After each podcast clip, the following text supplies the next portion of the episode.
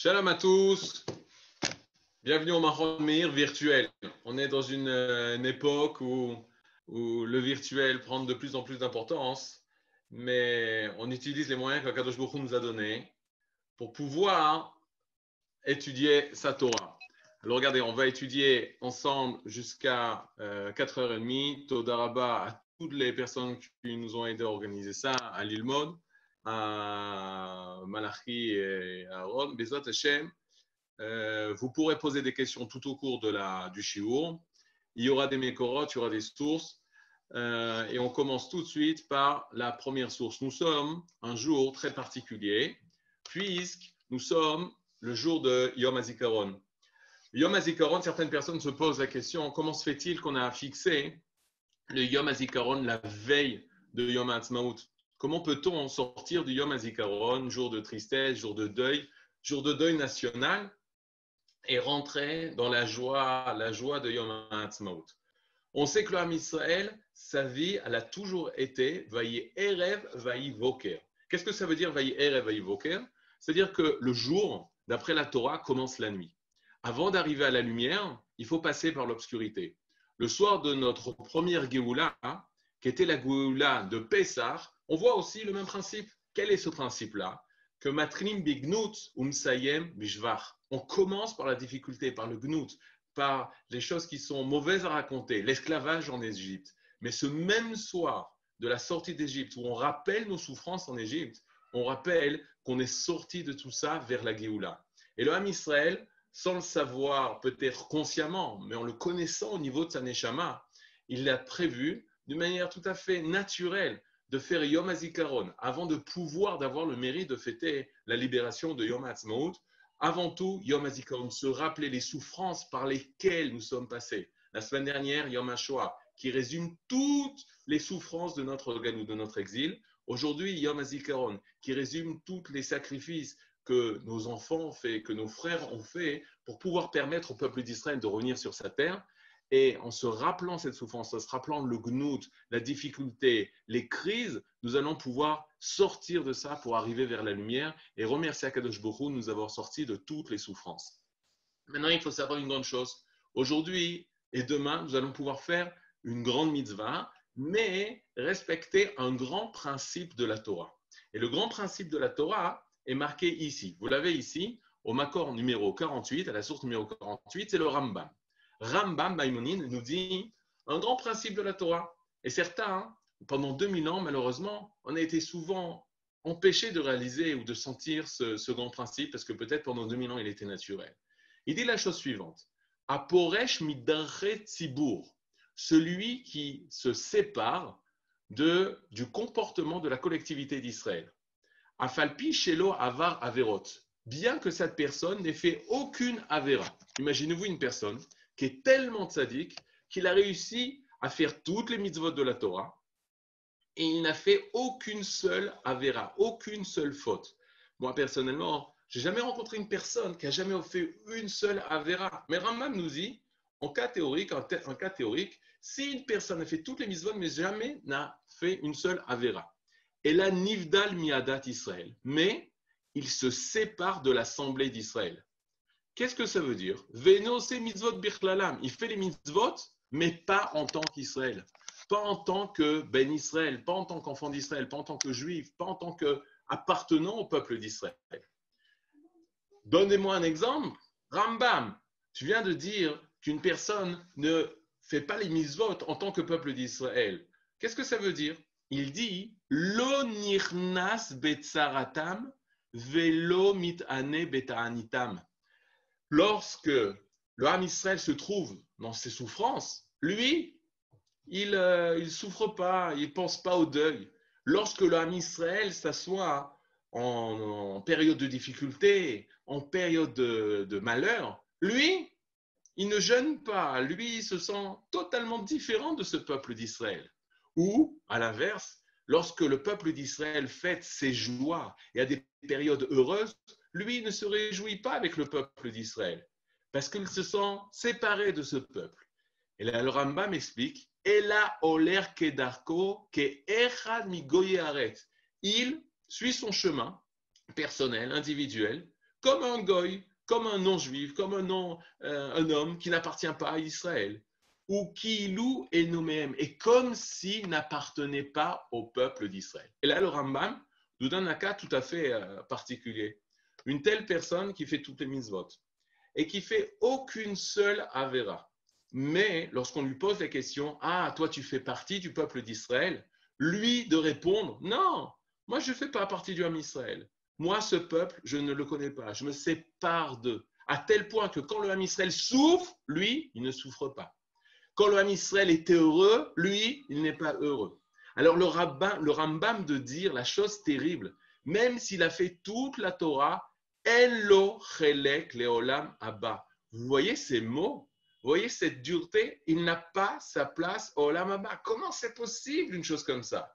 Comment c'est possible une chose comme ça? C'est possible parce que le secret d'Israël, c'est justement de, ne pas avoir, de ne pas avoir été créé, créé individuel, de ne pas avoir été créé homme. Et on va faire la différence entre nous et le reste des. Le reste des ils ont tous été créés hommes. Adam, Bnei Adam. Mais notre être, qui est l'être d'Israël, lui, n'a pas du tout été créé en tant qu'homme. Il a un autre niveau. Quel est ce niveau? Vous allez le découvrir ici. On va lire bientôt la paracha de Maseret, de, la paracha de Kedushim. Dans la paracha de Kedushim, il est dit une chose très simple. C'est le début de la paracha où il est marqué la chose suivante. Est-ce que vous arrivez à voir les mécorotes? Si vous suivez, comme ça, vous pouvez me. A fait. Dans les mécorotes, il a marqué la chose suivante. Vaïdaber Adonai El Moshe les morts. Hachem parle à Moshe en disant Qu'est-ce qu'il va dire? Daber el koladad ben Israël. Parle à tous les enfants d'Israël. Ve'amarta lehem. Et tu leur diras Kedoshim tiyu. Soyez saints. Ki kadosh ani Hashem elokechem. Car saint je suis, moi l'Éternel, votre Dieu. C'est là. En général, lorsqu'on explique ce verset, c'est très simple.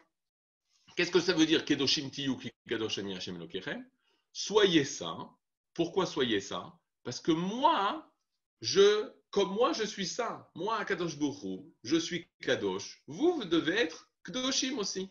Vous devez réaliser la sainteté. Vous devez dévoiler le Kodesh. Mais ici, il y a quelque chose de tout à fait particulier.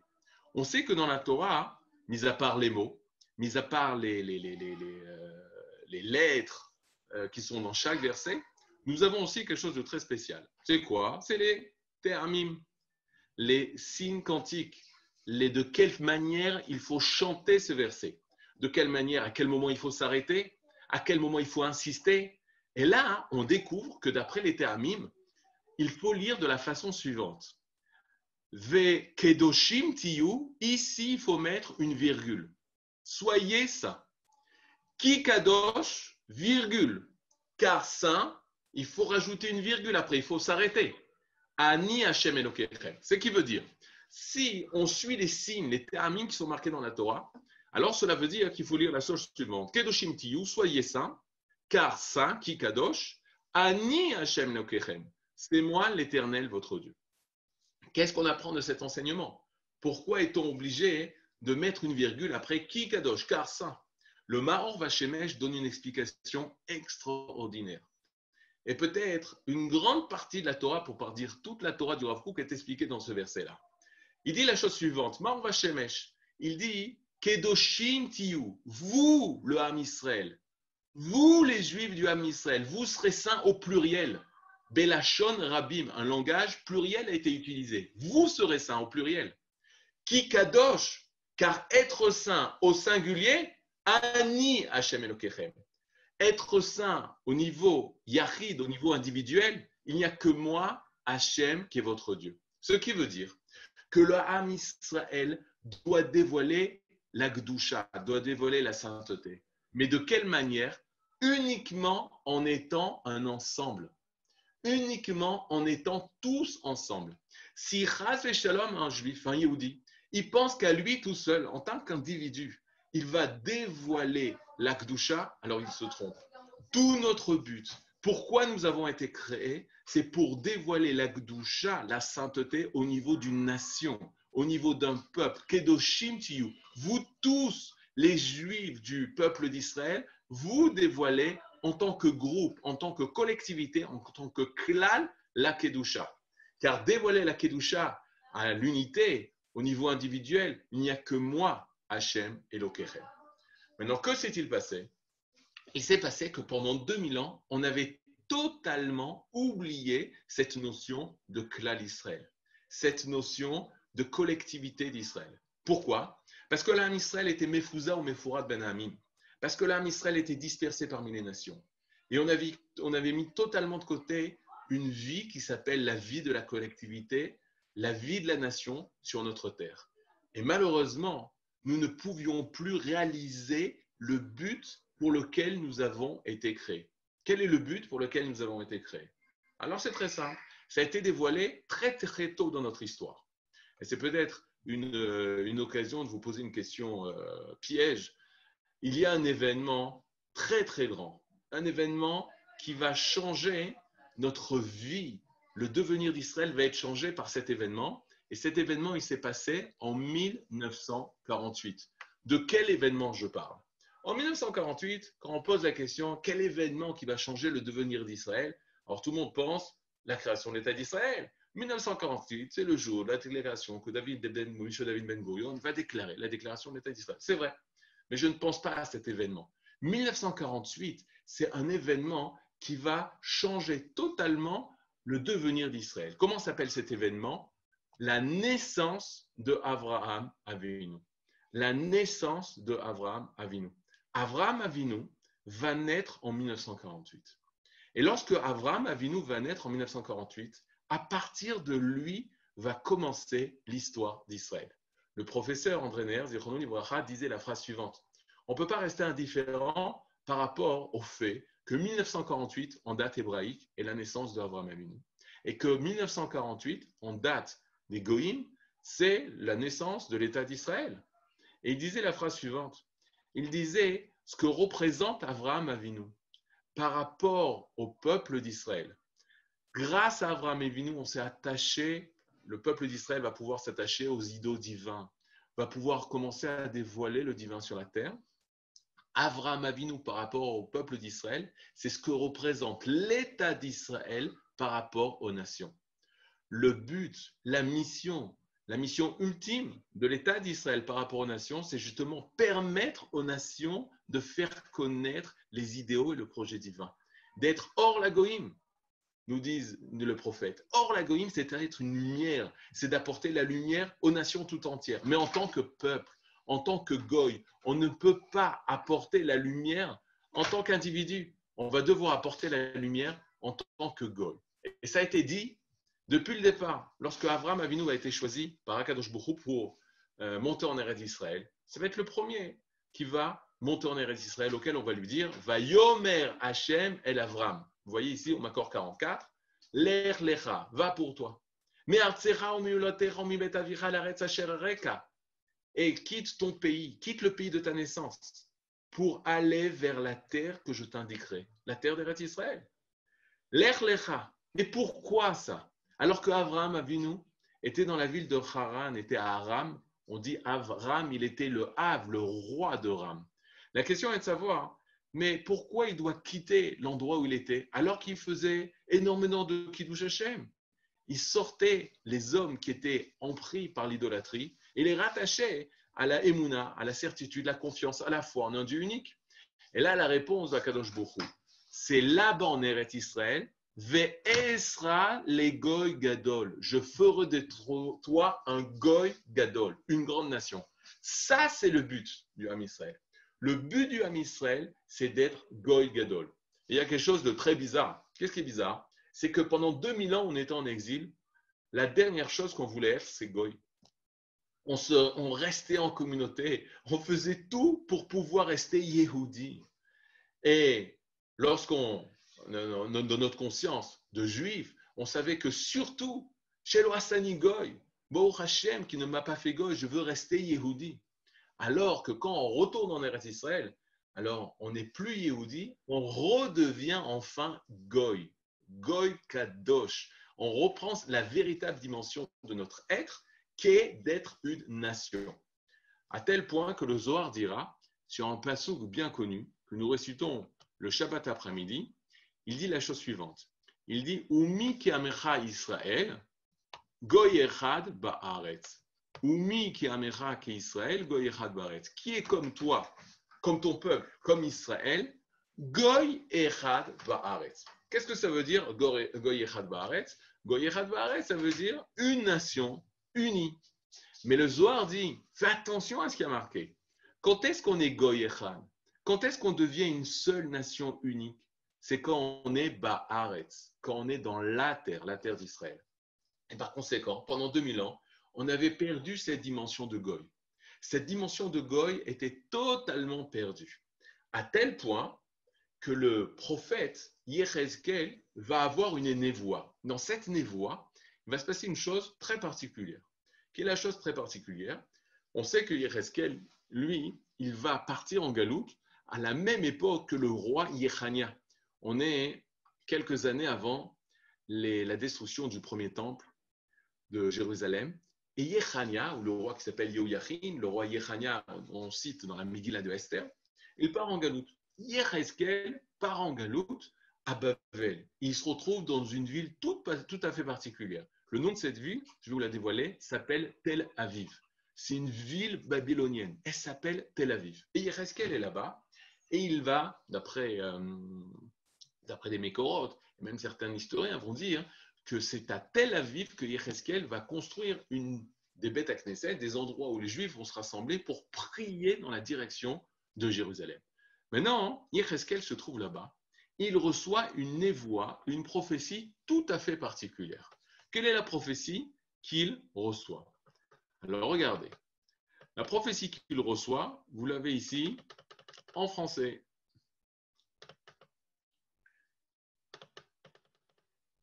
Ici, au numéro 1, au verset numéro 1, la prophétie nous dit La main d'Hachem se posa sur moi. On parle de Yecheskel. Donc il dit La main d'Hachem se pose sur moi.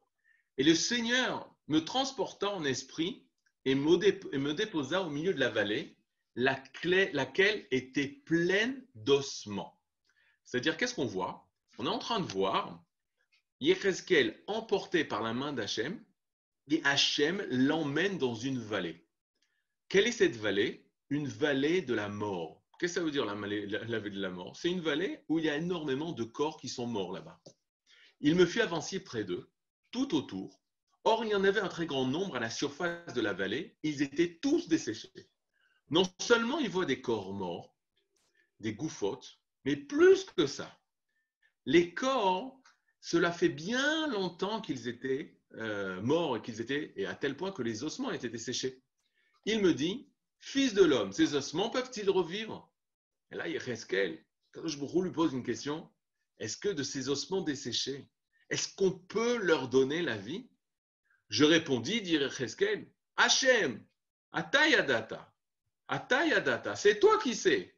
Il n'y a que toi qui peux savoir si on peut refaire revivre. Qu'est-ce qu'il est en train de dire, Yecheskel Il est en train de répondre à Kadosh Baruch tu sais, le fait de pouvoir redonner la vie hein, dans ce stade-là, ça relève du, surnaturel, du miracle. Il n'y a que toi, Hachem, qui peut faire ce miracle de faire revivre ces ossements. il me dit, prophétise sur ces ossements et dis-leur, ossements desséchés, écoutez la parole d'Hachem. Et là, il va prophétiser. De là, on apprend quelque chose de très important, que prophétiser, ce n'est pas comme la racine la traduction prophétisée du, mot navi ou névoie. Navi ou névoie, c'est le fruit des lèvres d'Hachem. Qu'est-ce que ça veut dire? On a la parole d'Hachem. Le prophète, c'est plutôt celui qui parle, qui a le verbe d'Hachem. Et on sait que Kadosh Baruch créé par la parole.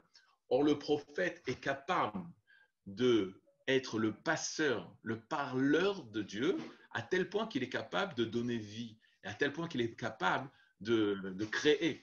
Et là, Akadosh Bokhu lui dit prophétise sur, sur ces ossements et dis-leur ossements desséchés, écoutez la parole de l'Éternel.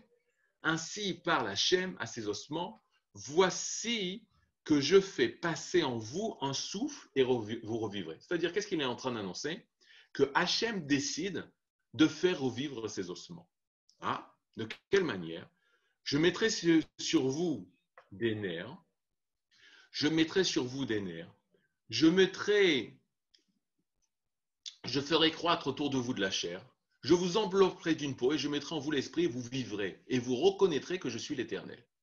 Qu'est-ce qu'il entend nous dire? Akadosh Bourou, par l'intermédiaire du Cheskel, va dire que ces ossements vont vivre pour retrouver la vie, retrouver de la peau, un corps, etc., etc. Et à tel point ils vivront qu'ils pourront enfin de nouveau reconnaître Hachem. Or, tant qu'ils sont morts, il y a un manque dans le dévoilement de leur connaissance, dans leur connaissance plutôt d'Hachem, de Dieu. Et Yecheskel nous dit je prophétisais comme j'en avais reçu l'ordre, et il se fit une rumeur comme je profitais, puis un frémissement, et les os se rapprochèrent en s'ajustant l'un à l'autre. Je vis qu'il y avait sur eux des nerfs, qu'une chair s'était enveloppée, qu'une peau s'étendait par-dessus, mais de souffle, il n'y en avait point encore. Il me, il dit, fais appel à l'esprit, Fais appel, fils de l'homme, et dit à l'esprit, ainsi parle le Seigneur, des quatre coins, viens au esprit, souffle sur ces cadavres et qu'ils revivent. On tire l'esprit divin pour pouvoir redonner la, vie à ces corps qui étaient reformés, mais étaient encore sans vie, sans existence. Et je profitais comme il avait ordonné, l'esprit les pénétra, et ils vécurent, ils se dressèrent de leurs pieds en une multitude extrêmement nombreuse. Alors il me dit, Hachem lui parle, une fois que ces hommes se lèvent, Fils de l'homme, il parle Hachem à Yecheskel. Il lui dit, tu vois ces hommes? Fils de l'homme, ces ossements, c'est toute la maison d'Israël. C'est toute la maison d'Israël. C'est le peuple d'Israël. Ce que je viens de faire, c'est refaire vivre la maison d'Israël, le peuple d'Israël qui était mort avec des ossements desséchés dans cette vallée. Et il dit, ceux-ci disent, nos os sont desséchés, notre espoir est perdu, c'est fait de nous ces mêmes ossements avaient crié. Et qu'est-ce qu'ils avaient dit? Je le traduis maintenant en ivrite. Notre espoir est perdu. Vous savez comment on dit notre espoir est perdu? C'est traduit dans le dans, euh, la langue originale l'ivrite, dans le Navi, dans le prophète, c'est marqué Avda tigvatenu. Avda tigvatenu. Quand on va dire dans la, dans la, dans la tigva, quand on va chanter la tigva, Odlo avda tigvatenu. Qu'est-ce que ça veut dire? Le peuple d'Israël, par euh, esprit, il a écrit l'hymne du Ham Israël en disant, contrairement à ces ossements desséchés de Yechezkel, où eux, avda tigvatenu, eux, ils avaient perdu l'espoir de revivre. Nous, le Ham Israël, pendant 2000 ans, 2000 ans nous n'avons jamais perdu l'espoir de revenir sur notre terre. De revenir sur notre terre. Et là, eh bien, que s'est-il passé? Ils sont, Akadosh Kadosh dit, eh bien, prophétise et dis-leur, ainsi parle le Seigneur, voici que j'ouvre vos tombeaux. Hachem ouvre le tombeau de ces personnes-là et je vous ferai remonter de vos tombeaux mon peuple et je vous ramènerai au pays d'Israël. Qu'est-ce qu'il est en train de dire? Que le Ham Israël, il était dans la vallée de la mort qui est l'exil. Tout l'exil, c'était le Beth Gvarot. C'était le cimetière de qui? Du Ham Israël. Les Juifs, individus, les Juifs individuellement, peut-être ils vivaient. Ils souffraient, il y a eu des périodes plus ou moins bonnes. En grande majorité, c'était des époques, euh, des, époques difficiles pour l'âme Israël, pour les Juifs. Mais qu'est-ce qui était mort? De quoi on parle quand on parle des ossements desséchés? On parle de la nation d'Israël était morte. Le clan Israël était mort. Le clan Israël était comme ces ossements desséchés où Avdat nous, on n'avait plus d'espoir que ça revienne. Et lorsque Akadosh Bourou va dire est-ce que tu penses qu'ils peuvent revivre C'est une question rhétorique. Et Yereskel lui dit, dans cet état, une nation qui, qui depuis plus de 2000 ans, près de 2000 ans, n'a pas revu son peuple, n'a pas revu sa terre, n'a pas retrouvé sa nation, pendant 2000 ans d'exil, c'est sûr qu'elle disparaît. Ça, c'est selon les lois de la nature. Mais Akadosh Bokhu veut lui dire, la renaissance d'Israël, faire sortir des tombeaux la nation d'Israël, c'est-à-dire nous faire sortir de l'exil, c'est moi qui agis pour ça. C'est moi, Hachem, qui agit et qui permet au peuple d'Israël de revivre à la nation, de retrouver sa, son état. Et il dit, et je vous ramènerai au pays d'Israël et vous reconnaîtrez que je suis l'Éternel quand j'aurai ouvert vos tombeaux et quand je vous aurai fait remonter de vos tombeaux. Quelque chose de très spécial. Et euh, je vais vous le dire par rapport euh, en ivrite.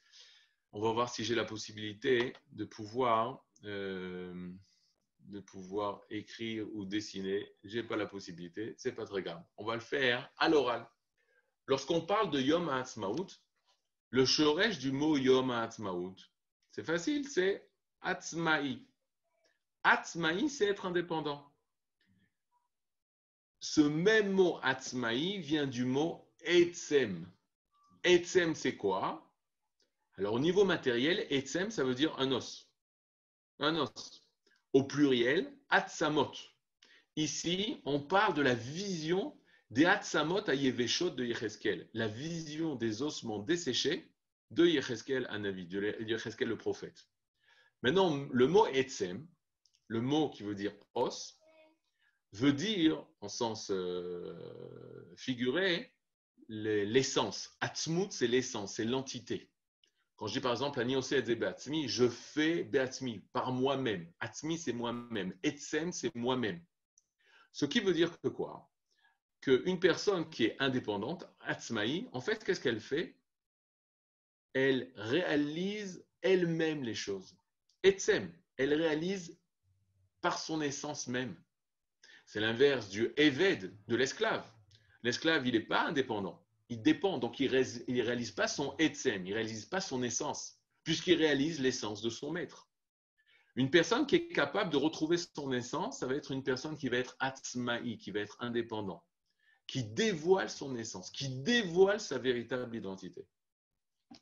Maintenant, en ivrite, vous savez qu'en ivrite, il n'y a pas de jeu de mots. C'est-à-dire chaque lettre en ivrite, a cette capacité de nous donner la chorma, de nous l'enseignement, de nous expliquer la, source et l'origine des, choses. Et en ivrite, le mot otzma, qui veut dire puissance, vient aussi du mot etzem. Et dans la Torah, tout est clair. Une personne qui revient vers sa atzmiut, vers son entité, vers son essence, qui redevient atzmo, qui redevient lui-même. Alors, on, on va dire qu'il est atzmaï on va dire qu'il est indépendant. Et lorsqu'une personne revient à son indépendance, son indépendance, alors il pourra dévoiler toute sa otzma, toute sa puissance. Regardez comment Kadosh Baruch a fait l'histoire. Regardez combien depuis de temps l'homme Israël, pendant 2000 ans d'exil, a souffert, été bafoué, été traîné dans la poussière, traîné dans les camps de concentration, traîné, battu. Et regardez, en l'espace de 140 ans, Qu'est-ce qu'il s'est passé? Regardez la transformation qu'on a eue.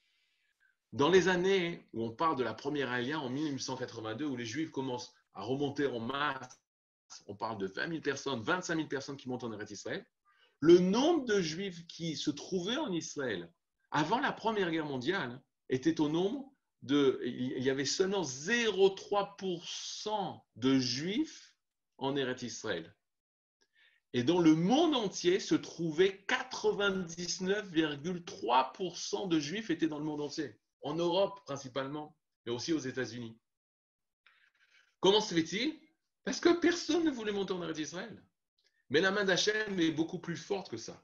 Lorsqu'on va arriver en 1948, après la Shoah, après notre, la catastrophe, il va avoir 600 000 juifs lors de la déclaration de l'État d'Israël. 600 000 juifs. Regardez comment Kadosh Borou joue avec l'histoire. 600 000 juifs étaient là en terre d'Israël lors de la déclaration de notre État indépendant.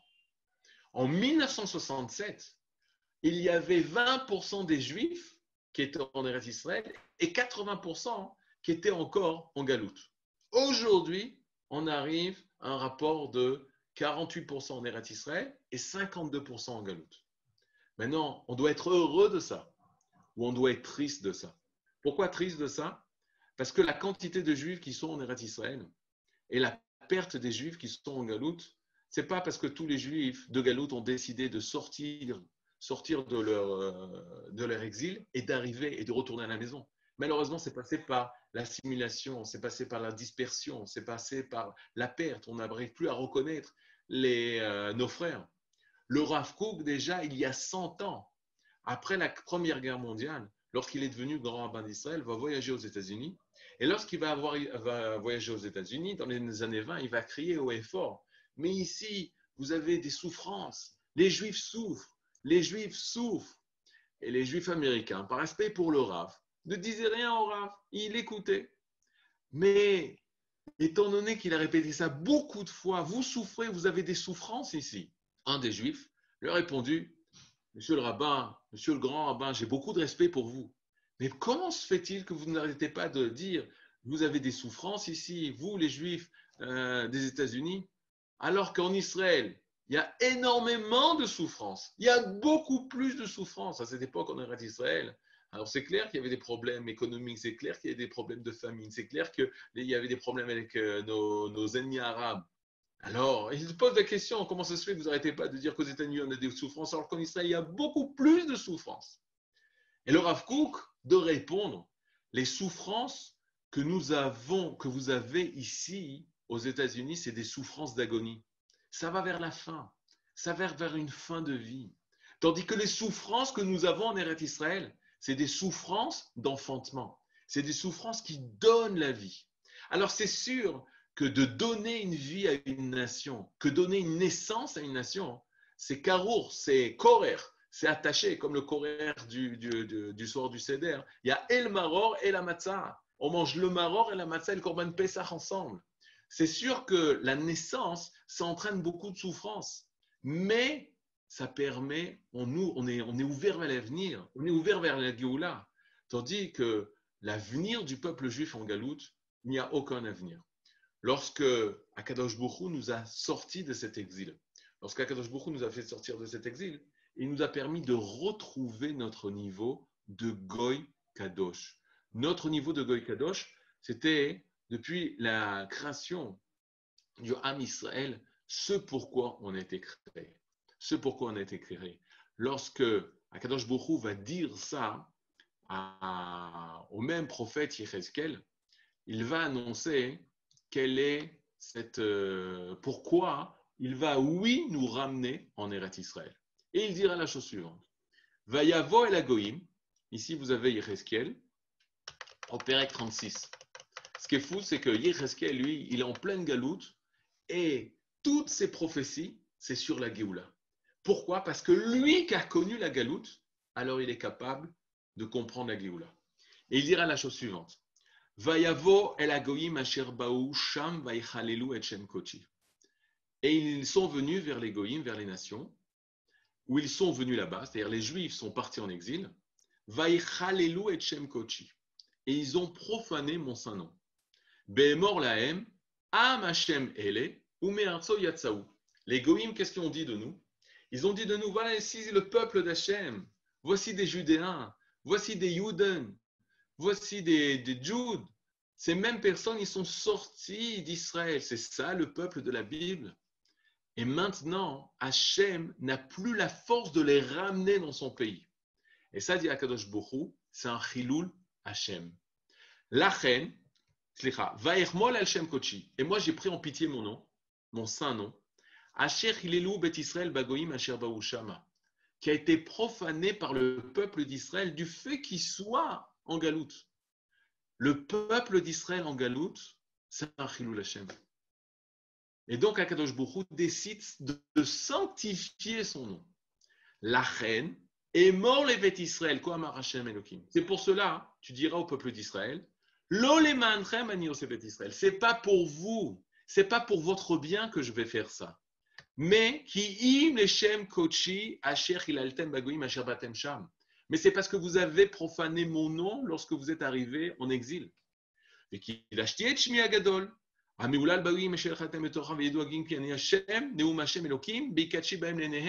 Et enfin, même les goïms dévoileront, découvriront qui je suis.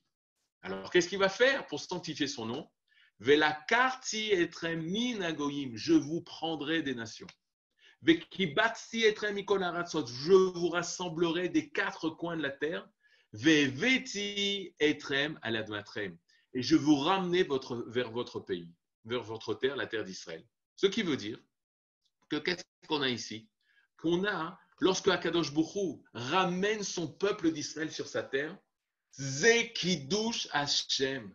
C'est une sanctification du nom d'Hachem. Et tant qu'on était, quand la nation était dans ce matzah, dans cette situation de l'exil, c'était un grand Chilul Hashem. Pour comprendre cette notion de Kiddush et Chilul Hashem, il faut savoir, on a souvent tendance à se tromper. On pense que Kiddush Hashem, c'est Kiddush, suivi du nom de Dieu. Le Kiddush Yudke Vavke. Et à la place de dire Adokai, on dit Hashem. Comme lorsqu'on veut expliquer une bracha, on va dire Baruchata Hashem. À la place du nom de Dieu, Adokai, on va dire Hashem. Or, c'est faux. Ici, regardez quand Hachem parle du chiloul, de la profanation, ou du kiddush, de la sanctification, il parle vraiment de Hachem, du nom, le nom, la profanation du nom, pas la profanation de Dieu. On parle de profanation du Shem. Et là, on se pose la question, qu'est-ce que c'est le Shem? Le Shem, quand on dit un nom dans la Torah, ça a la signification nom, mais c'est aussi la signification de but, de projet, de, but. Quand on dit en ivrite, l'Echem Mabata. Au nom de quoi tu viens? Aussi en français, on trouve ça. Au nom de, dans, le, dans tel but, tel projet, telle vocation. Lorsqu'on parle de Hachem, c'est le but ultime. C'est le projet ultime de l'existence. C'est le projet ultime de la création, le Hachem. Maintenant, il faut comprendre qu'est-ce que veut dire, avant de comprendre le mot kiddush, comprendre le mot chilul. Alors, chilul, ça vient du mot halal. Halal, rien à voir avec le halal euh, Bet que malheureusement en France beaucoup de euh, personnes connaissent. Halal, ça veut dire espace vide. Halal, ça veut dire espace vide. Et donc, chilul, c'est le manque. Le chilul, c'est le manque. Quand on dit chilul Hashem, qu'est-ce que ça veut dire la profanation du nom? C'est qu'il y a un manque dans la réalisation du projet d'Akadosh Bourou. En effet, le projet d'Akadosh Bourou, comme on a lu lorsqu'il a donné à Abraham Avinu, c'était Vesra les Gadol, je ferai de toi une grande nation. Et tant que le Ham Israël n'est pas une grande nation, alors il y a un chiloul, il y a un manque dans la réalisation du projet d'Hachem. Pour permettre la réalisation du projet, pour permettre le kiddush Hachem, alors, Akadosh Bokhu nous ramène sur notre terre pour qu'on retrouve cette dimension de Goy Kadosh qu'on avait perdue pendant les 2000 ans de Galout. Il faut savoir et être heureux et être fier que l'État d'Israël, c'est le plus grand Kiddush Hashem qu'on ait connu depuis 2000 ans. Le plus grand Kiddush Hashem. Et ça ne fait que commencer. On est seulement au début du début du début du grand Kiddush Hashem que l'État d'Israël emmène dans ce monde. On est à retrouver une position au niveau politique, au niveau social, même au niveau de la Torah. C'est le début. Mais on doit être fier de ça et heureux de ça. Et il y a le devoir de remercier. Les Hallel ou les Shabbat et Hashem. Louanger, dire le Hallel et dire les louanges d'Akadosh Baruch J'ai un ami il me dit, mais je ne te comprends pas, tu es une personne intelligente. Comment toi, tu fais tu Tu vois ce que fait euh, le gouvernement, etc. Sachez qu'on doit beaucoup de choses aux personnes de notre gouvernement. Que jour et nuit, ils travaillent pour le bien d'Israël. Chacun avec ses pensées, peut-être des pensées différentes de nous, etc. Mais ils travaillent pour le bien d'Israël. Il n'y a personne dans notre gouvernement, je parle des juifs, il n'y a personne, personne juive dans notre gouvernement qui travaille contre l'État d'Israël pour tuer l'État d'Israël. C'est faux. Selon sa pensée, il fait le bien, la meilleure chose pour l'État d'Israël. Maintenant, lorsqu'on fait Yom Ha'atzmaut, on remercie qui? On remercie Hachem. C'est lui qui nous a ramenés ici. Nachon qu'il a fait ça pour son Kiddush Hachem. Nachon qu'il a fait ça pour sanctifier son nom, sanctifier son projet, réaliser le projet ultime d'Israël. Mais nous, on doit le remercier de nous avoir fait confiance nous, que nous sommes capables d'être les, les, les, acteurs, les gens qui vont réaliser son projet. Donc on doit être modé, on doit être reconnaissant. Ça, c'est la base du juif. Une personne qui, Shalom, a des faiblesses par rapport au Yom Ha'atzmaut, c'est qu'il il perd sa confiance envers Akadosh Borou d'être capable de faire avancer l'histoire. Le SMAC, c'est faire Katan, un grand euh, Rishon, demande, tu sais, on sait qu'au bout de 120 ans, Akadosh Borou va nous poser des questions. Est-ce que euh, tu, as, tu as cru au Mashiach, tu as attendu le Mashiach, etc. etc.